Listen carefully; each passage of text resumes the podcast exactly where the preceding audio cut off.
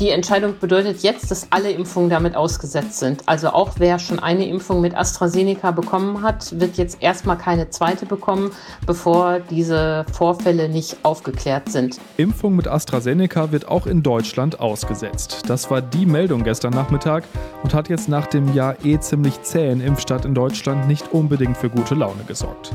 Warum das überhaupt passiert ist und wie es jetzt weitergeht, da sprechen wir gleich drüber hier im Aufwacher. Rheinische Post Aufwacher. News aus NRW und dem Rest der Welt. Mit Benjamin Meyer, hallo zusammen. Eilmeldung also am Montagnachmittag. Deutschland setzt die Corona-Impfungen mit dem AstraZeneca-Impfstoff aus. Davor hatten zum Beispiel auch die Niederlande, Dänemark, Norwegen, Island und Irland die Impfungen ausgesetzt. Über das Warum und was diese Entscheidung jetzt auch für NRW bedeutet, darüber spricht jetzt meine Aufwacherkollegin Anja Wölker mit Antje Höning aus der Wirtschaftsredaktion. Ja, für den Impfstopp in Dänemark waren erste Berichte über einen Todesfall und schwere Erkrankungen durch Blutgerinnsel der Grund. Die Aussetzung hatte Bundesgesundheitsminister Jens Spahn kritisiert. Das war am Freitag.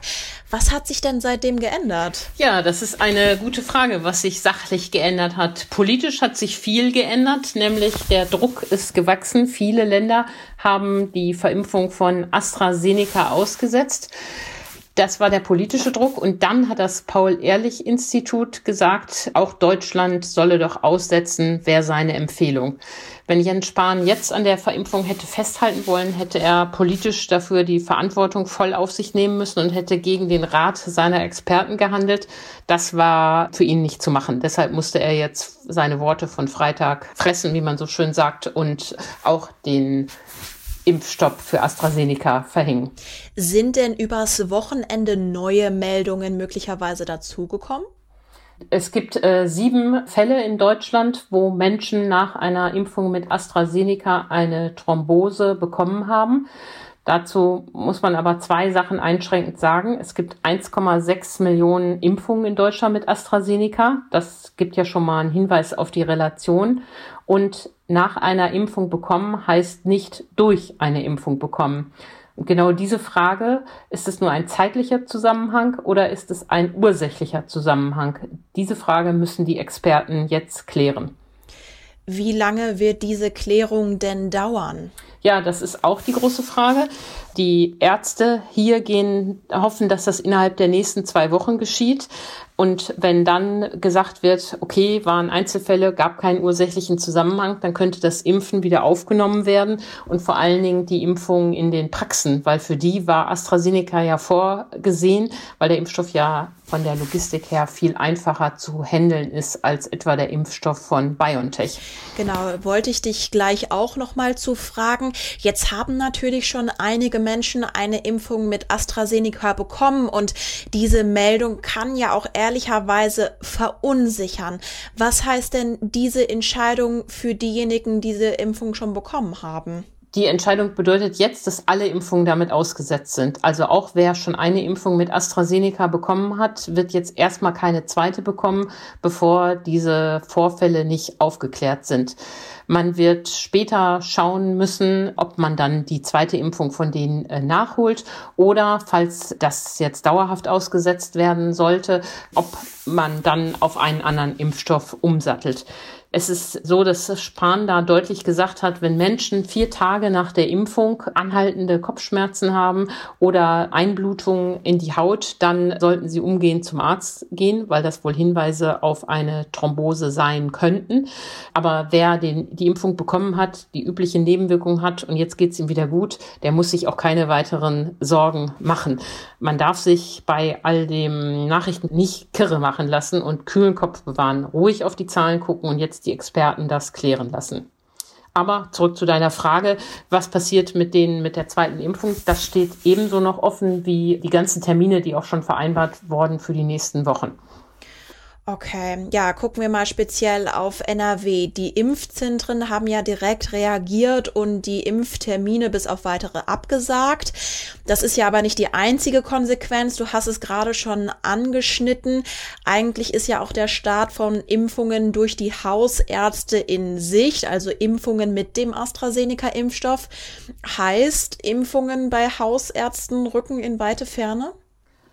Das kann man jetzt zu diesem Zeitpunkt noch nicht sagen. Das hängt davon ab, wie lange die Experten zum Prüfen brauchen und wie die Prüfung ausgeht. Die Kassenärztliche Vereinigung Nordrhein hat uns gesagt, wenn das Paul-Ehrlich-Institut das innerhalb der nächsten äh, zwei Wochen klären kann, dann kann man auch mit dem Hausarztimpfen beginnen. Wenn nicht, muss man halt abwarten der besondere, ähm, die besondere Pikanterie war ja, dass die kassenärztlichen Vereinigungen in Westfalen und Nordrhein die vielen Dosen AstraZeneca, die ohnehin schon übrig geblieben sind, gerade verlosen wollten unter Praxen, die dann ihre Kandidaten ansprechen sollten. Auch dieser Plan, so auf unkonventionellem Weg viel liegen gebliebenen Impfstoff unters Volk zu bringen, gerät natürlich ins Wanken, wenn jetzt der Impfstopp lange dauert oder womöglich natürlich ohnehin, wenn er auf Dauer erhalten bleibt. Ja, die Frage finde ich, die sich so dran anschließt, werden sich überhaupt Hausarztpraxen darauf bewerben, den AstraZeneca-Impfstoff zu bekommen, wenn jetzt so eine Nachricht verbreitet wird? Ja, deshalb ist es so wichtig, dass man da einen kühlen Kopf bewahrt. Wenn die Experten jetzt sagen, sieben Thrombosefälle, tragische Einzelfälle, hat aber nichts mit dem Impfstoff zu tun und wieder grünes Licht geben, dann finde ich, gibt es keinen Grund, diesen Impfstoff abzulehnen. Die Leute sollen dann auch nicht hysterisch darauf reagieren. Es ist ja gut, dass in Deutschland so gründlich geprüft wird, dass transparent den Fällen nachgegangen wird. Wenn Entwarnung gegeben wird, dann kann es auch mit AstraZeneca bedenkenlos weitergehen. Und da die Ärzte selber ja auch rationale Menschen sind, werden die da auch genauso verfahren. Aber vermutlich erwarten auch sie, dass äh, die Nachfrage ihrer Patienten dann verhalten sein wird. Nur wenn die Experten jetzt grünes Licht geben, dann sollte man sich auch weiterhin damit impfen lassen. Denn die Risiken einer Covid-Erkrankung, einer schweren Covid-Erkrankung, die sind bekannt. Und wenn die Risiken einer Impfung jetzt erklärt und aufgeklärt werden und weiterhin viel geringer sind, dann ist es wichtig, dass man dieses Impfangebot auch nutzt. Also rational Kopf einschalten und auf die Argumente hören, die da jetzt kommen und nicht sich von Paniknachrichten wuschig machen lassen. Das wäre doch mein Rat. Ja, wenn man deinem Rat folgt, ich habe direkt in den sozialen Medien beispielsweise den Vergleich mit der Antibabypille gesehen, dass dort die Fälle oder die Risiken von Thrombose viel höher sind. Siehst du das auch so? Ja, genau. Es gibt ja einige Medikamente, wo im Beipackzettel steht, es besteht die Gefahr von Thrombose und trotzdem äh, wägen Frauen ab und sagen, aber die Gefahr äh, oder das Risiko einer, un einer ungewollten Schwangerschaft wiegt für mich höher, ich muss dann versuchen, andere Risiken auszuschließen. Das Phänomen haben wir ja dort auch. Und deshalb, genau wie du sagst, man muss das da ordentlich abwägen. Und in anderen Lebensbereichen geht man ja auch theoretische Risiken ein. Aber bevor man den Kopf wieder einschalten kann, müssen wir erstmal die Fakten kennen. Und da haben jetzt eben die Experten sind da jetzt an der Arbeit und die sollen vor allen Dingen schnell machen, weil eigentlich haben wir gar keine Zeit, uns jetzt hier eine lange Pause in der Impfkampagne zu leisten. Danke euch, Antje und Anja, für die Infos. Und Corona bleibt Thema im Aufwacher. Öffnungsperspektive in fünf Schritten. Darauf hatten sich Bund und Länder zuletzt geeinigt. Die Anstrengungen gegen die Corona-Pandemie der vergangenen Monate hätten sich gelohnt. Es konnten niedrigere Inzidenzen erreicht werden, hieß es, und das war ja auch so. Allerdings ändert sich das leider in vielen Städten jetzt wieder. Und in manchen Städten und Kreisen wurde sogar die 100er-Inzidenz, die vermeintlich so weit weg schien, schon wieder gerissen. Stand Montagabend sind 14 Städte und Kreise bei uns in NRW wieder über genau diesen 100 Neuinfektionen pro 100.000 Einwohnern in sieben Tagen. Herne lag gestern zum Beispiel schon bei über 170, der Märkische Kreis bei über 150 und auch der Kreis Düren lag bei 125. Und eigentlich war ja die Ansage, wenn das mehrere Tage am Stück so ist, dann geht es zurück zu den alten Maßnahmen.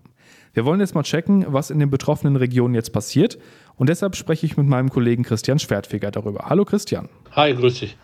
Christian, die Ansage nach der Bund-Länder-Konferenz war ja, liegt die Inzidenz in einem Bundesland oder einer Region drei Tage lang klar über 100, dann gelten wieder die Regeln von vor den Lockerungen. Also zum Beispiel kein Shopping mehr, Treffen nur noch zwischen einem Hausstand und einer Person.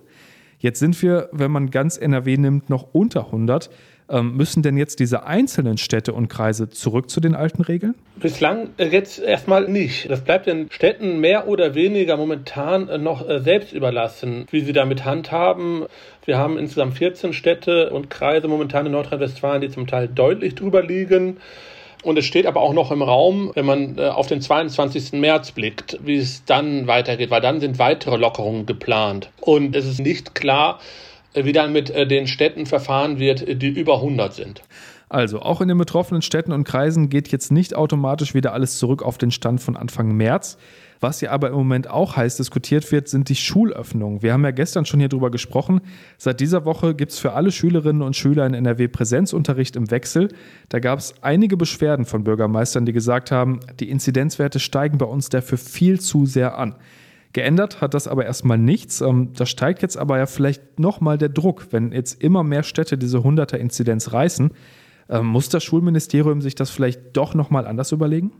Ja, es wird die Woche zeigen. Wenn in dieser Woche die Zahlen weiterhin deutlich hochgehen sollten, dann müsste man sich sicherlich nochmal angucken, ob das eventuell auch mit dem Schulstart zusammenhängt, der ja in dieser Woche liegt.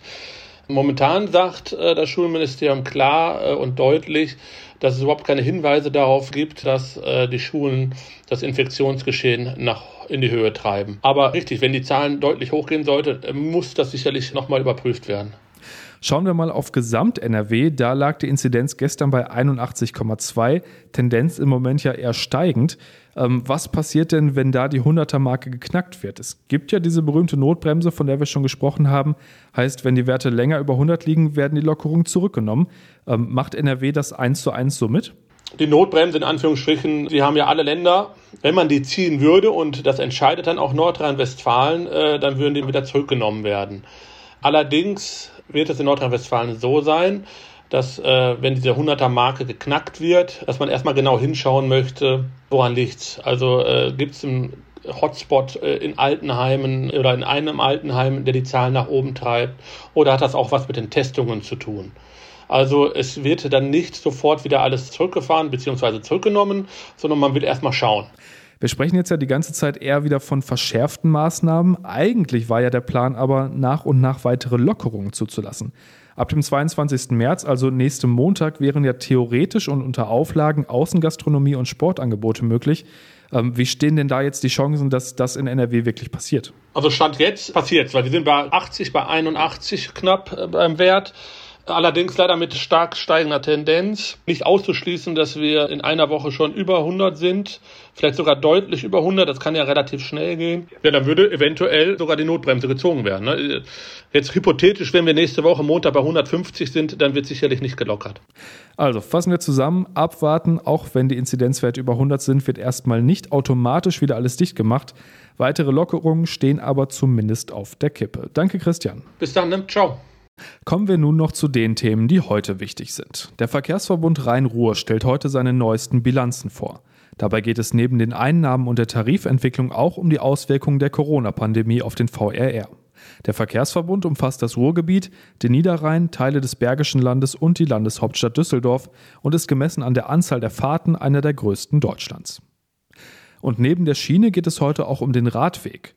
Der Landesverband NRW des ADFC, also des Allgemeinen Deutschen Fahrradclubs, stellt heute Vormittag den Fahrradklimatest vor.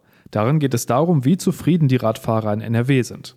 Gefragt wird zum Beispiel, ob das Radfahren Stress bedeutet oder Spaß macht, ob Radwege von Falschparkern freigehalten werden und ob sich das Radfahren in den Städten auch für Familien mit Kindern sicher anfühlt.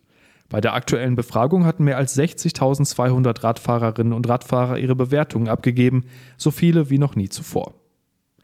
Und Fußball gespielt wird heute auch. Borussia Mönchengladbach tritt bei Manchester City zum Achtelfinal-Rückspiel in der Fußball Champions League an. Die Chancen auf ein Weiterkommen sind für die Fohlen allerdings eher gering. Das Hinspiel gegen den englischen Tabellenführer ging mit 0 zu 2 verloren. Und zum Schluss natürlich der Blick aufs Wetter. Es bleibt weiter grau, aber laut deutschem Wetterdienst kommt zumindest nicht mehr so viel Regen runter, auch wenn vereinzelt noch ein paar Schauer dabei sind. Die Höchsttemperaturen liegen heute bei 6 bis 9 Grad, nachts gehen die dann runter auf 3 bis 0 Grad. Im Bergland sogar bis zu minus 4, es kann also glatt werden. Morgen dann das gleiche Programm wie heute. Und das war der Aufwacher am 16. März. Habt einen schönen Dienstag und bis dann. Mehr Nachrichten aus NRW gibt's jederzeit auf RP Online. rp-online.de